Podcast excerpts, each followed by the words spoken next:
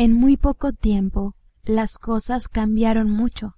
La mente y el mundo interno de todos ha reaccionado a la llegada de algo que ha impactado al mundo entero.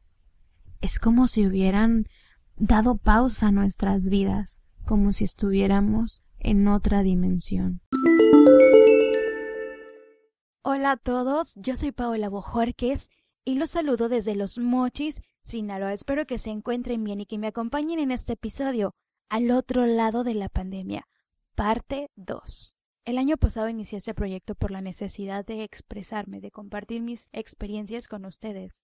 Empezaba la pandemia y la mayoría estábamos en una zona de incertidumbre y entonces vi la necesidad de escuchar algo positivo, que había demasiada información sobre la pandemia, todavía la hay, creo que sí ha sido abrumador, pero la verdad es que el ser humano, sobre todo el mexicano, el latino, tiene una capacidad sobrehumana para ignorar las cosas importantes. Yo me incluyo en ellas. Estábamos llenos de incertidumbre, pero ahora qué pasa?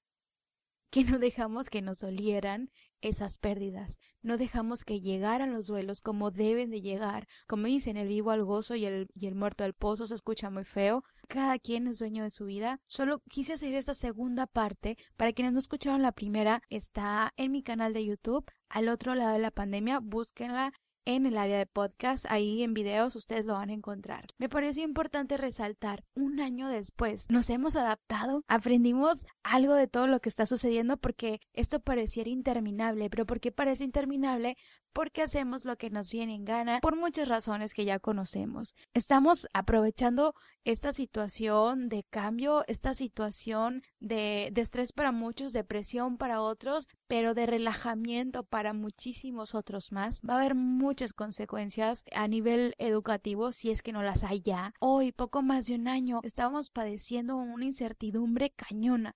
No sabíamos qué hacer con el encierro. Básicamente, la necesidad de hacer este podcast fue porque yo veía en todos mis amigos las publicaciones de que tenían insomnio, que no podían dormir, o, esta falta de salud mental, esta falta de no controlar sus emociones, de no saber qué hacer con la ansiedad. Pero en lo que sean peras o manzanas, lo importante es qué es lo que estás haciendo ahorita. Ya ni siquiera hablamos de la pandemia en sí, ya se quedó, está aquí con nosotros, pero vuelvo a lo mismo. ¿Aprendimos? ¿Estamos haciendo algo más? ¿Estamos aprovechando para cumplir nuestros retos, nuestras metas, para hacer lo que verdaderamente nos gusta o seguimos la misma rutina? Espero de todo corazón que estemos luchando. Es verdad que no estábamos listos para enfrentar esta crisis. Es verdad que nadie nos había entrenado, nadie nos había preparado para un aislamiento físico y social.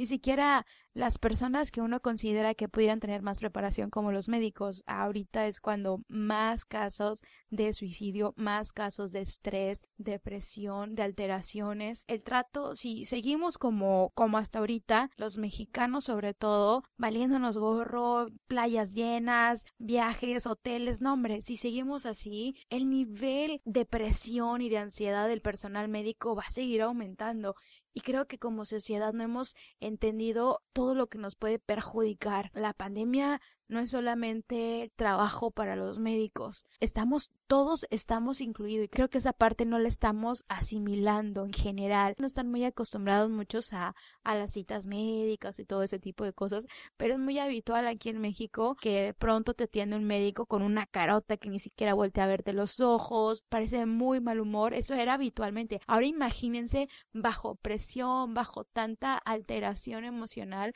porque pues claro que a mí también me daría coraje que yo estoy haciendo todo lo posible por salvar una vida y pues a los cabrones de afuera les vale gorro, andan en la playa como si nada, pisteando, las fiestas a todo lo que da, lugares cerrados, sin protocolos, pues claro, va a haber consecuencias cañonas, ya se están viendo. Y no trato de culpar, no trato de juzgar, solamente como de ampliar este panorama de hola, hello, la pandemia no se ha acabado, la pandemia aún está activa, no significa que te tengas que volver a encerrar, no significa que tengas que morirte de incertidumbre otra vez. No, simplemente es un recordatorio. Un año, poquito, un poquito más de un año. Hemos aprovechado estamos haciendo lo más esencial, estamos disfrutando nuestra vida, estamos logrando nuestros sueños, estamos trabajando para ellos. Yo creo que estamos muy enfocados en los demás y no estamos enfocados en nosotros. Se hablaba que sería algo transitorio, que las fiestas y los conciertos se podrían retomar, pero las vidas no, y no hemos estado prestando atención a todo eso.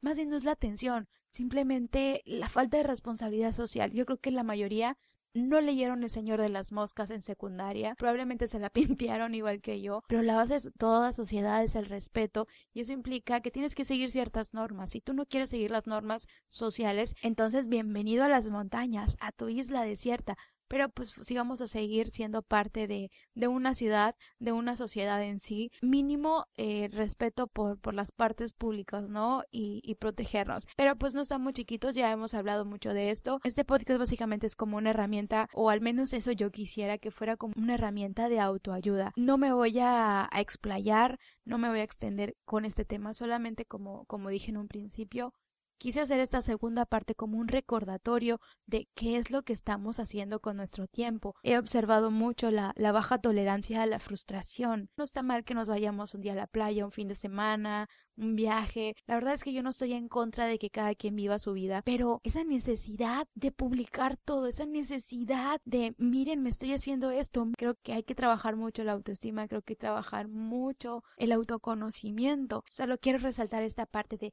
qué estamos haciendo. O sea, ¿estamos igual que el año pasado? ¿Estamos peor? ¿O si hemos avanzado? Porque si es así, felicidades, de verdad, yo me siento muy contenta por todos aquellos compañeros, conocidos, amigos que han resurgido de las cenizas, que han emprendido en estos tiempos de crisis, de todas esas personas que han salido adelante, incluso aquellos que les ha valido gorro y siguen trabajando como si nada. La verdad es que qué chingón que no les haya afectado emocionalmente, que salgan adelante también, que ayuden a, a, prosperar, porque pues la economía no se puede tener, ya sabemos que aquí México y Latinoamérica vivimos al día. Los mexicanos para nada somos ahorradores ni previsivos, así que pues bueno, si hemos salido adelante, si han salido adelante, muchas felicidades, de verdad me siento súper contenta por todas esas personas que sí han estado cumpliendo sus metas, que sí han estado aprovechando esta situación. Pero si son de este grupo de yo no me cuido, no uso cubrebocas, hagan lo que quieran, la vida es solo una y a la chica. este, si son de esta de este grupo, ojo, ahí es cuando hay que ir a terapia, ¿no? Porque como dije, vivimos en una sociedad y la base de la sociedad precisamente es el respeto, sino si no aprendemos lo más básico, pues va a estar muy cañón que prosperemos. Pues nada, yo me retiro, de verdad espero que no les haya molestado este episodio, es que sirva de algo, eh. espero que sea como un tipo despertador. Lo que importa que es lo que uno piensa, lo que importa que es lo que uno hace con el pensamiento. No olvidemos, como sociedad dependemos unos de los otros y si algún médico, personal público nos atiende con hostilidad, con mucho enojo, de verdad que no nos extrañe, no nos extrañe porque como ciudadanos no estamos haciendo nuestra parte. Y pues es lógico que, que la carga excesiva pues los afecte, súper lógico. Lo que no es tan lógico es que sea tan visible la desigualdad, el desinterés y, y esta parte de que a mí me vale gorro, ¿no? Apatía y, y pues nada, para mí de verdad es muy importante el, poder decirles, el poder darles mi opinión, esta segunda parte, pues resaltando esta situación de, la ansiedad y el estrés por el trabajo excesivo, de verdad estamos haciendo lo que nos guste en nuestro trabajo o, o, o, de haber cumplido una meta, porque esa primer parte que les compartí yo en mi canal de YouTube hablaba precisamente de eso, ¿no? Que hay que aprender a manejar nuestras emociones, que hay que aprender a manejarnos nosotros mismos y perder el miedo a vivir, a ese miedo, no sé si me estoy explicando. Cualquier duda, sugerencia, queja, por favor, no duden en hacérmela llegar. Y pues bueno, ahora sí, ya, ya, ya me despido, me retiro. Fue un recordatorio que de verdad me moría por compartir, resaltando esas dos cosas. Uno, no nos extrañe la hostilidad del personal médico, de verdad nosotros somos responsables como sociedad porque no estamos cumpliendo. Y número dos, pues bueno, las cosas no se han normalizado como hubiéramos querido, pero hay que abrir los ojos, ya no van a ser iguales, hay que adaptarnos.